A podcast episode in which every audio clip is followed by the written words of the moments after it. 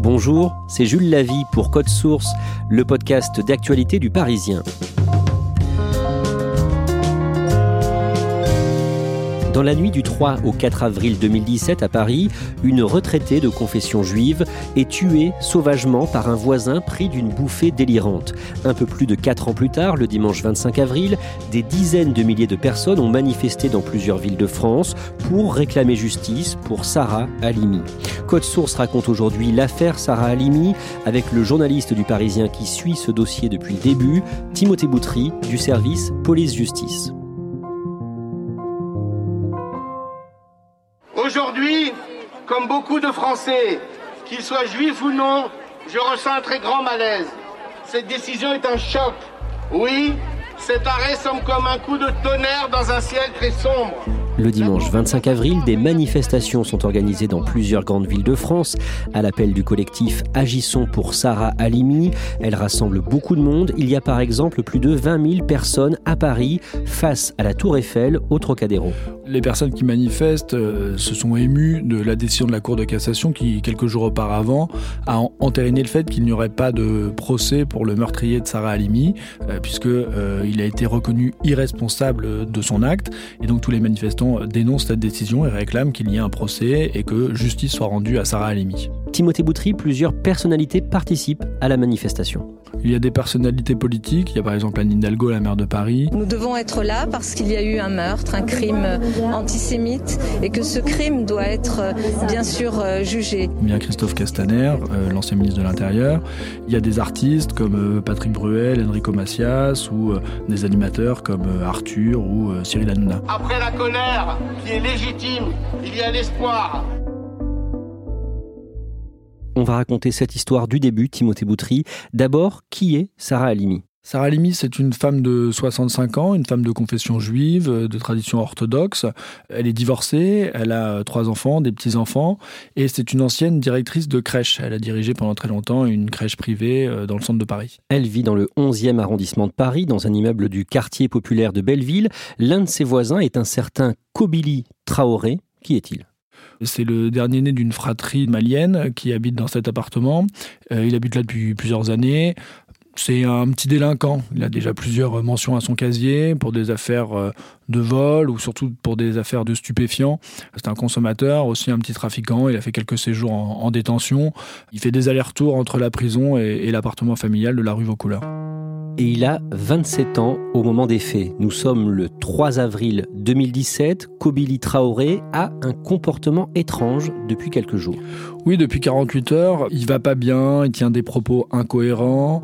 La veille, il y a une infirmière qui est venue pour s'occuper d'une de, ses sœurs qui est handicapée. C'est une infirmière qui est d'origine haïtienne. Il s'en est pris à elle en disant qu'elle venait jeter des sorts. Il a invoqué le vaudou, il lui a dit de partir parce qu'elle n'était pas musulmane. Enfin, il consommait énormément de, de stupéfiants et il était dans le début d'un processus euh, assez malsain. Dans la journée du 3 avril, il se rend à la mosquée. Oui, d'après ses proches, c'est une manière pour lui de, s'apaiser. Le soir, il va dormir chez un ami et voisin qui habite euh, dans l'immeuble mitoyen, un certain Kader. Oui, parce que la mère et les sœurs de Kobili Traoré sont inquiètes par son comportement et donc elle demande à ses amis de le surveiller en quelque sorte. Donc c'est pour ça qu'il euh, va dormir chez son voisin Kader. Ça rassure la famille de Kobili Traoré. Que fait-il? Pendant la nuit. Pendant la nuit, il se réveille, il descend d'un étage et il va tambouriner à la porte euh, donc de la famille qui habite juste en dessous. C'est la famille Diarra, c'est une famille d'origine malienne comme lui, qu'il connaît. Et là, le, père de famille, en pleine nuit, voit débarquer euh, Kobili Traoré. Euh, il dit J'ai l'impression qu'il y a un fou qui est à la maison, il a ses chaussures à la main, il récite un peu n'importe quoi. Donc évidemment, la famille prend peur, se barricade dans une chambre et appelle la police. Et pendant ce temps-là, ils entendent Kobili Traoré marmonner dans la, dans la pièce. Et ils ont peur qu'ils s'en prennent à eux. Que fait Kobili Traoré ensuite? Kobili Traoré va sur le balcon de la famille Diarra et il enjambe le balcon et il passe dans l'appartement d'à côté, donc sur l'autre balcon. En fait, là, il change d'immeuble. En fait, il, il, revient dans son immeuble à lui et il arrive sur le balcon de Sarah Halimi. Il pénètre dans l'appartement par la fenêtre du balcon et il commence à crier. Et donc Sarah Limi se réveille et elle voit son voisin qui est manifestement en crise. Et là, il s'en prend à elle très violemment. Il l'agresse, il lui donne des coups de téléphone, il la roue de coups, il pousse des cris, il dit tu vas payer, il invoque le shaitan, c'est le diable en arabe, il invoque Dieu, il dit que Dieu me soit témoin, il dit Allah Akbar, avec des accès de violence extrêmement graves, parce qu'elle est massacrée, Sarah Halimi, à ce moment-là. Et donc, après avoir massacré Sarah Halimi, Kobili Traoré l'amène sur le balcon et la défenestre. La malheureuse meurt sur le coup et on retrouve son corps dans, le jardin intérieur de la résidence. Les voisins ont appelé la police, elle n'est pas arrivée? Si la police est arrivée, mais Déjà, il y a une ambiguïté parce que euh, les Diarra appellent et donnent leur adresse. Donc la police arrive euh, dans un immeuble, mais qui n'est pas celui où habite Sarah Halimi, puisque c'est l'immeuble mitoyen. En fait, quand il a enjambé le balcon, il a changé d'immeuble. Donc déjà, première difficulté. Ensuite, il faut que la BAC arrive puisque euh, c'est une intervention qui est euh, manifestement assez importante. On sait que c'est assez grave, il y a des cris, donc euh, voilà, ça va prendre un petit peu de temps et finalement les policiers vont intervenir et vont interpeller Kobli Traoré. Alors la famille de Sarah Halimi va se poser des questions sur la, durée de cette intervention. Et notamment, ils ont réclamé pendant l'instruction une reconstitution. Et la juge d'instruction a, refusé en fait de, procéder à cette reconstitution. Donc ça fait partie des griefs euh, des partis civils contre la manière dont cette enquête a été menée. Que se passe-t-il pour Kobili Traoré après son interpellation? Kobili Traoré est placé en garde à vue, mais très brièvement, parce que la mesure va être euh, levée euh, quasi euh, instantanément, puisque un médecin constate que son état mental n'est pas compatible avec la garde à vue et est donc orienté immédiatement vers un établissement psychiatrique l'hôpital psychiatrique de Villejuif dans le Val-de-Marne. Les proches de Sarah Halimi sont évidemment sous le choc et pour eux, il ne fait aucun doute que l'ancienne directrice de crèche a été victime d'un acte antisémite. Selon eux, tout le monde savait qu'elle était de confession juive, elle portait la perruque euh, traditionnelle euh, des juifs orthodoxes, elle ne s'en cachait pas, il n'y avait évidemment pas à s'en cacher. Donc selon eux, elle a été visée par cet homme de confession musulmane. Ils font une conférence de presse pour demander que le caractère antisémite de cet acte soit reconnu, ce qui n'est pas le cas dans un premier temps. Dans la famille de Sarah Limi, on ne comprend pas pourquoi on en parle aussi peu Oui, parce que euh, selon eux, au-delà de l'horreur du crime en lui-même, il y a sa dimension antisémite qui, à leurs yeux, devrait euh, susciter une vague d'indignation, une émotion euh, considérable de la nation. Le Parisien fait un article d'emblée pour raconter les circonstances de ce crime atroce. Il y a un second article également dans le Parisien pour indiquer que le suspect a été placé dans un établissement psychiatrique. Après, c'est vrai que cette affaire ne fait pas la une des grands médias ou des chaînes info. Voilà, il y a une enquête judiciaire qui a été ouverte. Pour l'instant, on en reste là.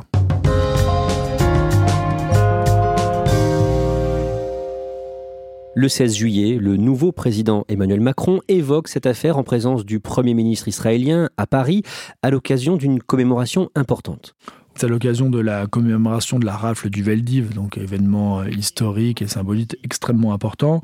Et le nouveau président de la République réclame à la justice toute la clarté, je cite, sur des faits, malgré les délégations du meurtrier présumé. La justice doit faire désormais toute la clarté sur la mort de Sarah Halimi. Le 4 septembre, une première expertise psychiatrique est rendue concernant Kobili Traoré. Il était pris d'une bouffée délirante quand il a tué Sarah Halimi. Cette expertise, elle est faite par euh, Daniel Zaguri, qui est un, éminent psychiatre, sans doute euh, l'un de ceux qui a expertisé le plus de, meurtriers en France. C'est assez explicite, c'est-à-dire qu'on est dans le délire et on n'est pas euh, conscient de ses actes, on ne maîtrise pas forcément ses pensées, qu'on a des pensées délirantes et c'est soudain, ça envahit l'esprit et donc c'est le délire qui agit, voilà, et aigu puisqu'elle est voilà particulièrement prégnante. Donc on est vraiment dans le délire. Qu'ajoute Daniel Zaguri?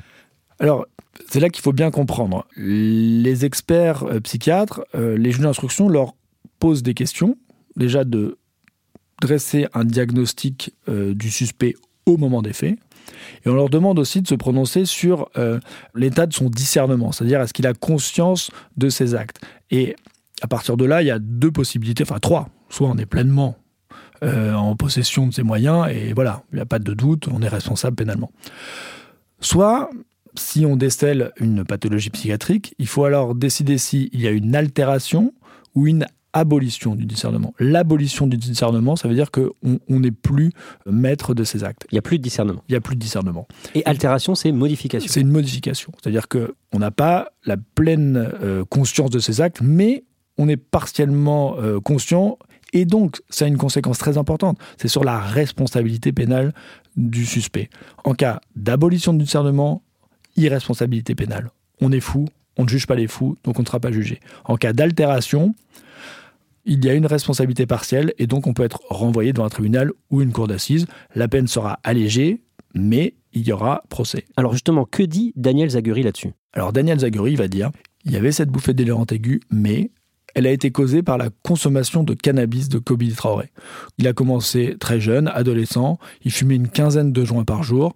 Il dit, la consommation de Kobe Traoré était volontaire, donc certes, il était atteint d'une pathologie psychiatrique aliénante au moment des faits, mais c'est lui-même qui a créé cet état. C'est par sa consommation de cannabis, et donc il dit on ne peut pas l'exonérer de toute responsabilité. Il a volontairement fumé, nul ne peut ignorer la loi, nul ne peut ignorer les conséquences de cette consommation, et donc je conclus à une altération du discernement et donc à sa responsabilité pénale. Selon Daniel Zaguri, Kobili Traoré peut être jugé devant une cour d'assises. En 2018 et 2019, deux nouvelles expertises psychiatriques sont effectuées concernant Kobili Traoré et elles contredisent en partie la première de Daniel Zaguri. Au niveau du diagnostic, les deux autres euh, expertises, euh, faites par deux collèges d'experts, vont également conclure à une bouffée délirante aiguë. Ça, il n'y a pas vraiment de doute.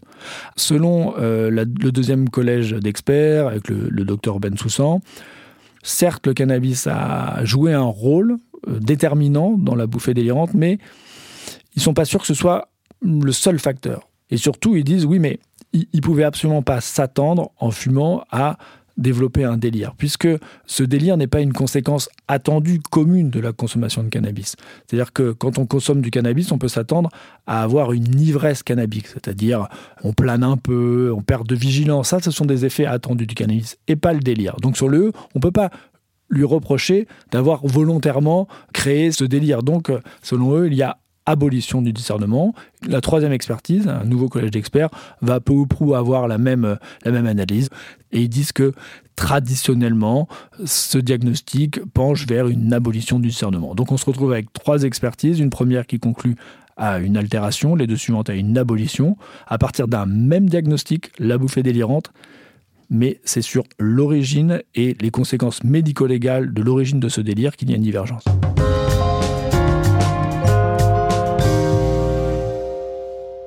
On a bien compris que ces expertises ne vont pas dans le même sens sur euh, l'altération ou l'abolition du discernement. Qu'est-ce qu'elles disent sur le caractère antisémite du crime?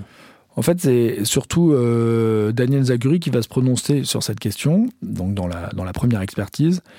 Et lui, il va dire l'acte peut être à la fois délirant et antisémite. Il va pas dire que Kobili Traoré a choisi de s'en prendre à Sarah Halimi parce qu'elle est juive. Mais il va dire que dans son délire, la judéité de Sarah Limi va accentuer sa crise et son passage à l'acte. Et lui-même, Kobili Traoré, quand il sera finalement entendu euh, par le juge d'instruction, va dire que il avait repéré ce chandelier, cette Torah, et que ça va décupler sa violence. Et ça va avoir une conséquence très importante, puisque dans la foulée de cette expertise, la juge d'instruction qui n'avait jusque-là pas retenu le caractère antisémite, va finalement retenir ce caractère-là, à la demande également du parquet de Paris, qui a pris un réquisitoire supplétif, c'est-à-dire qui a demandé à la juge d'instruction d'instruire à partir de cette circonstance aggravante d'antisémitisme. Le 17 juin 2019, le parquet de Paris, qui représente la société, l'accusation, demande que Kobili Traoré soit jugé par une cour d'assises. Donc ils prennent plutôt euh, le parti de l'expertise de Daniel Zaguri, c'est-à-dire une simple altération du discernement. Et donc, il demande au juge d'instruction de le mettre en accusation devant la cour d'assises. Et également, il souhaite que la dimension antisémite de l'acte soit retenue. Que répondent les juges d'instruction le mois suivant?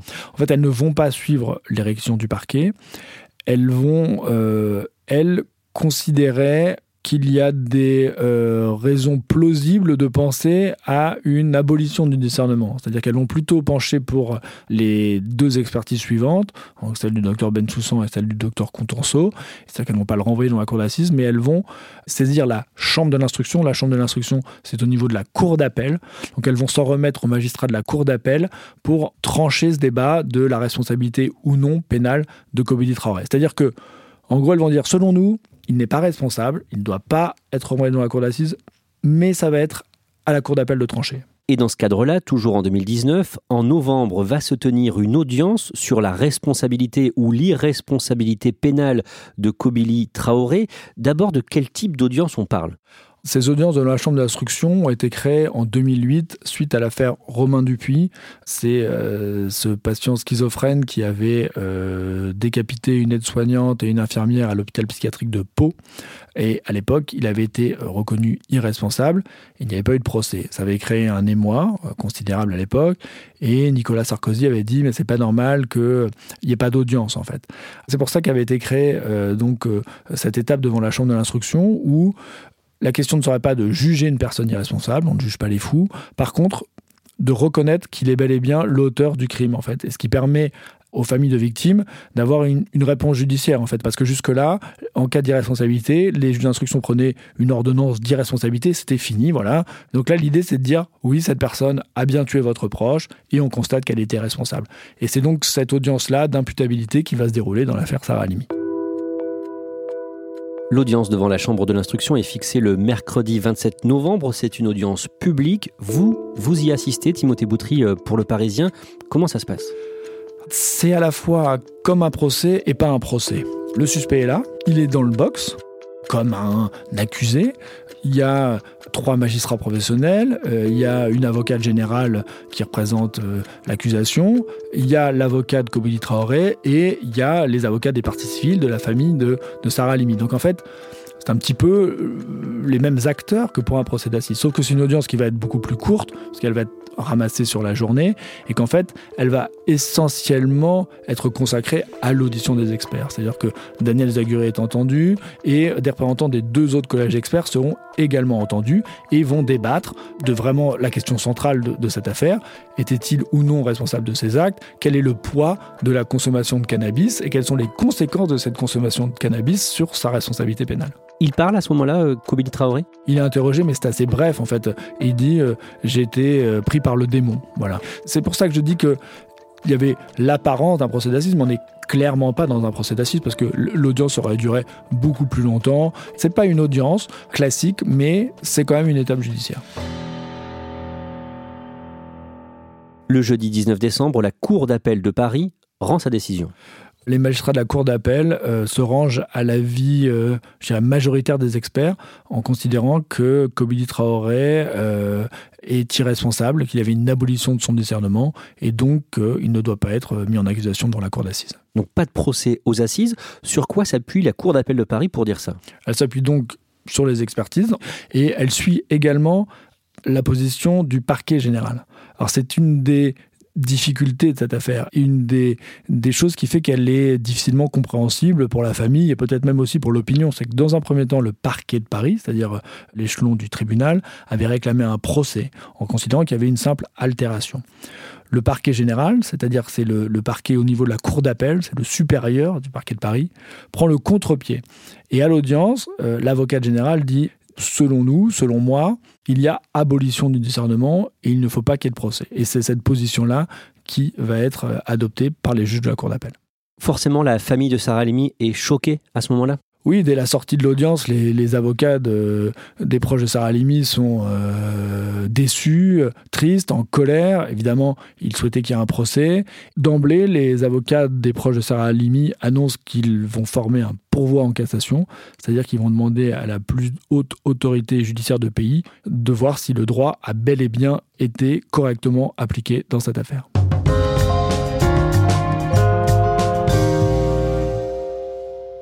Quelques semaines plus tard, en 2020, le 23 janvier, Emmanuel Macron est en visite à Jérusalem et il s'exprime une nouvelle fois sur le meurtre de Sarah Halimi. Je sais combien, dans ce contexte, l'émotion est encore forte après la décision rendue par la Cour d'appel de Paris sur l'assassinat de Sarah Halimi.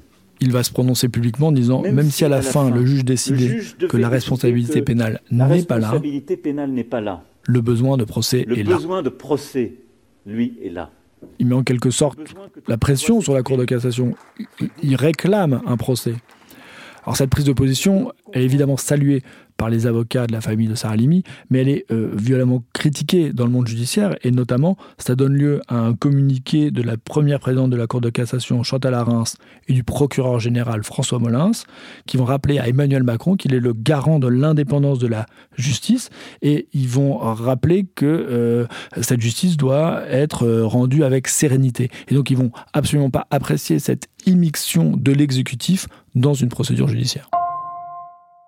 Timothée Boutry, on fait un saut dans le temps. Cette année, le mercredi 14 avril, la Cour de cassation va rendre sa décision suite à la demande de la famille de Sarah Halimi. D'abord, rappelez-nous ce qu'est la Cour de cassation. C'est la plus haute juridiction du pays en matière de justice pénale. La Cour de cassation, elle ne juge pas les faits, elle va pas examiner euh, les charges, les indices, elle va examiner euh, les textes, savoir s'ils ont été correctement appliqués. Est-ce que les juges euh, ont, rendu cet arrêt en respectant correctement la lettre et l'esprit des lois qui régissent aujourd'hui les Français? Alors que dit la Cour de cassation dans le cas de l'affaire du meurtre de Sarah Limi Elle va avoir une une conclusion assez euh, simple. Les juges n'ont pas à s'interroger sur l'origine de cette abolition du discernement. Vous vous souvenez, c'était vraiment le cœur du débat. Daniel Zaguri dit c'est sa consommation de cannabis qui a engendré le délire. Il a volontairement fumé du cannabis et donc il a une part de responsabilité. Alors que la Cour de cassation va dire on ne demande pas au juge de savoir ce qui a engendré cette abolition. Abolition du discernement égale irresponsabilité.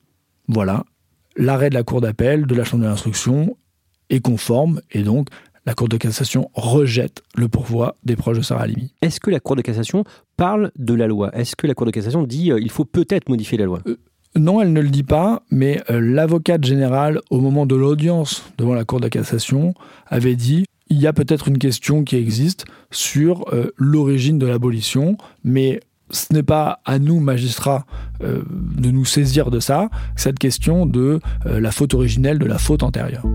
Le 18 avril, dans le Figaro, le chef de l'État, Emmanuel Macron, dénonce la décision de la Cour de cassation.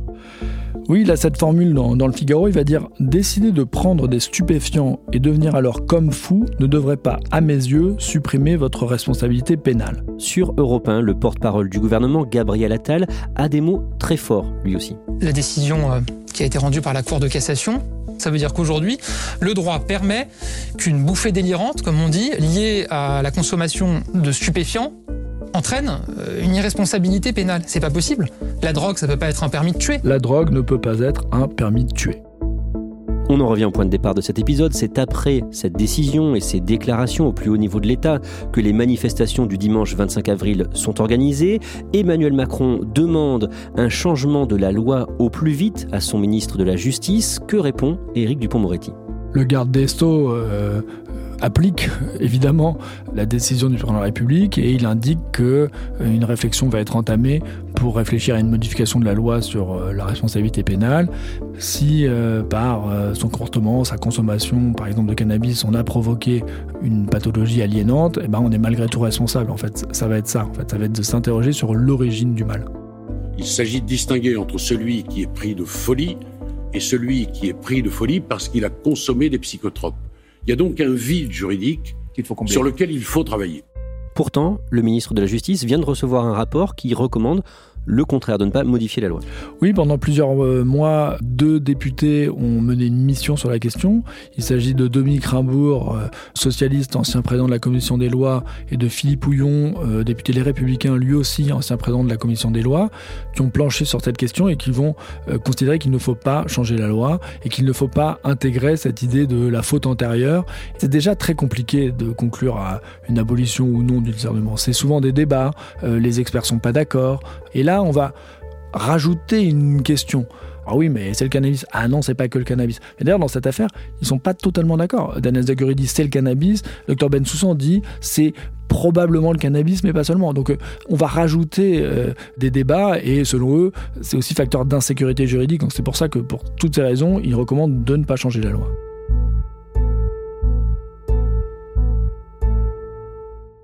Timothée Boutry, vous êtes journaliste au service police-justice du Parisien depuis 17 ans. Vous connaissez très bien le dossier du meurtre de Sarah Halimi. Vous écrivez régulièrement sur cette affaire depuis le début. Et pour vous, le chef de l'État, Emmanuel Macron, n'a pas choisi les bons mots pour réagir à la décision de la Cour de cassation. Quand il dit décider de prendre des stupéfiants et devenir alors comme fou, ne devrait pas, à mes yeux, supprimer votre responsabilité pénale. Comme fou, déjà, il n'était pas comme fou. Il était fou. Et tous les experts l'ont dit, les trois, même Daniel Zaguri, il était atteint d'une bouffée délirante aiguë au moment du meurtre de Sarlimi. Quand il dit décider de prendre, il laisse entendre que Kobili Traoré aurait volontairement consommé de la drogue pour se construire en quelque sorte un alibi. Ce que personne ne dit, même Daniel Zaguri, Daniel Zaguri dit qu'il aurait pu imaginer que ça puisse le provoquer, mais qu'il n'a pas fait volontairement. Donc en fait, c'est là où le débat a un petit peu été tronqué. C'est-à-dire que euh, les déclarations politiques on laissait entendre que on pouvait se construire un alibi en, fumant du cannabis, ce qui n'est pas le cas. Le côté permis de tuer en fumant du cannabis. Oui, c'est ce que dit Gabriel Attal. C'est pas ça en fait la question. C'est-à-dire que la question c'est de savoir est-ce que quand on provoque sa pathologie, on est responsable ou non, qu'on l'anticipe ou non. Daniel Zaguri dit en gros quand on fume du cannabis, peut-être qu'on peut pas imaginer qu'on va devenir délirant, mais on sait que c'est pas bien et que euh, voilà, ça peut aussi faire partie des conséquences. Et donc on, on, peut pas ignorer que c'est pas bien de fumer du cannabis et que ça peut avoir ces effets-là. Alors que les autres experts ont dit, ils pouvaient absolument pas imaginer qu'il allait donner un délire. D'ailleurs, les gens qui fument du cannabis, il y en a beaucoup et il y en a très peu qui développent une pathologie comme celle-là. Donc on peut pas l'imaginer. Mais toute la question, il faut vraiment rester sur ça. La faute antérieure, est-ce que on est responsable ou pas quand on provoque cette pathologie, mais il n'y a pas de, volonté derrière. C'est là où, il faut vraiment bien cadrer le débat. Le législateur n'a pas prévu ce, cas de figure. Sans doute que la loi va être changée, mais vraiment, vraiment, vraiment, il ne faut pas penser qu'il y a eu euh, un acte délibéré euh, de la part de Kobili Traoré pour se créer un alibi dans cette affaire. C'est pas ça le débat. Que devient le tueur de Sarah Halimi, Kobili Traoré? Il est toujours interné à l'unité pour malades difficiles de Villejuif.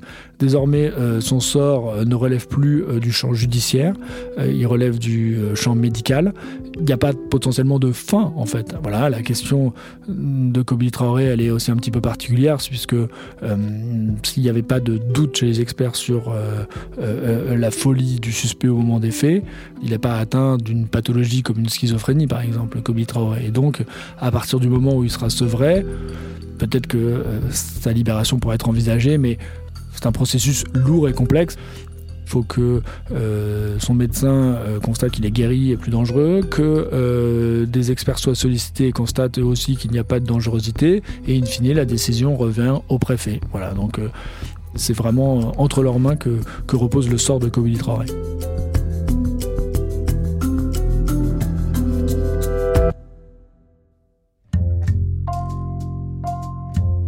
Merci à Timothée Boutry. Cet épisode a été produit par Thibault Lambert et Salomé Robles. Réalisation Julien Moncouquiole. Code Source est le podcast d'actualité du Parisien, disponible chaque soir du lundi au vendredi. Pour ne rater aucun épisode, abonnez-vous gratuitement sur une application comme Apple Podcast, Google Podcast ou encore Podcast Addict. N'hésitez pas à nous écrire pour vos retours. Code Source at leparisien.fr. Et puis si vous aimez Code Source, dites-le nous en laissant des petites étoiles ou un commentaire sur votre appli préférée.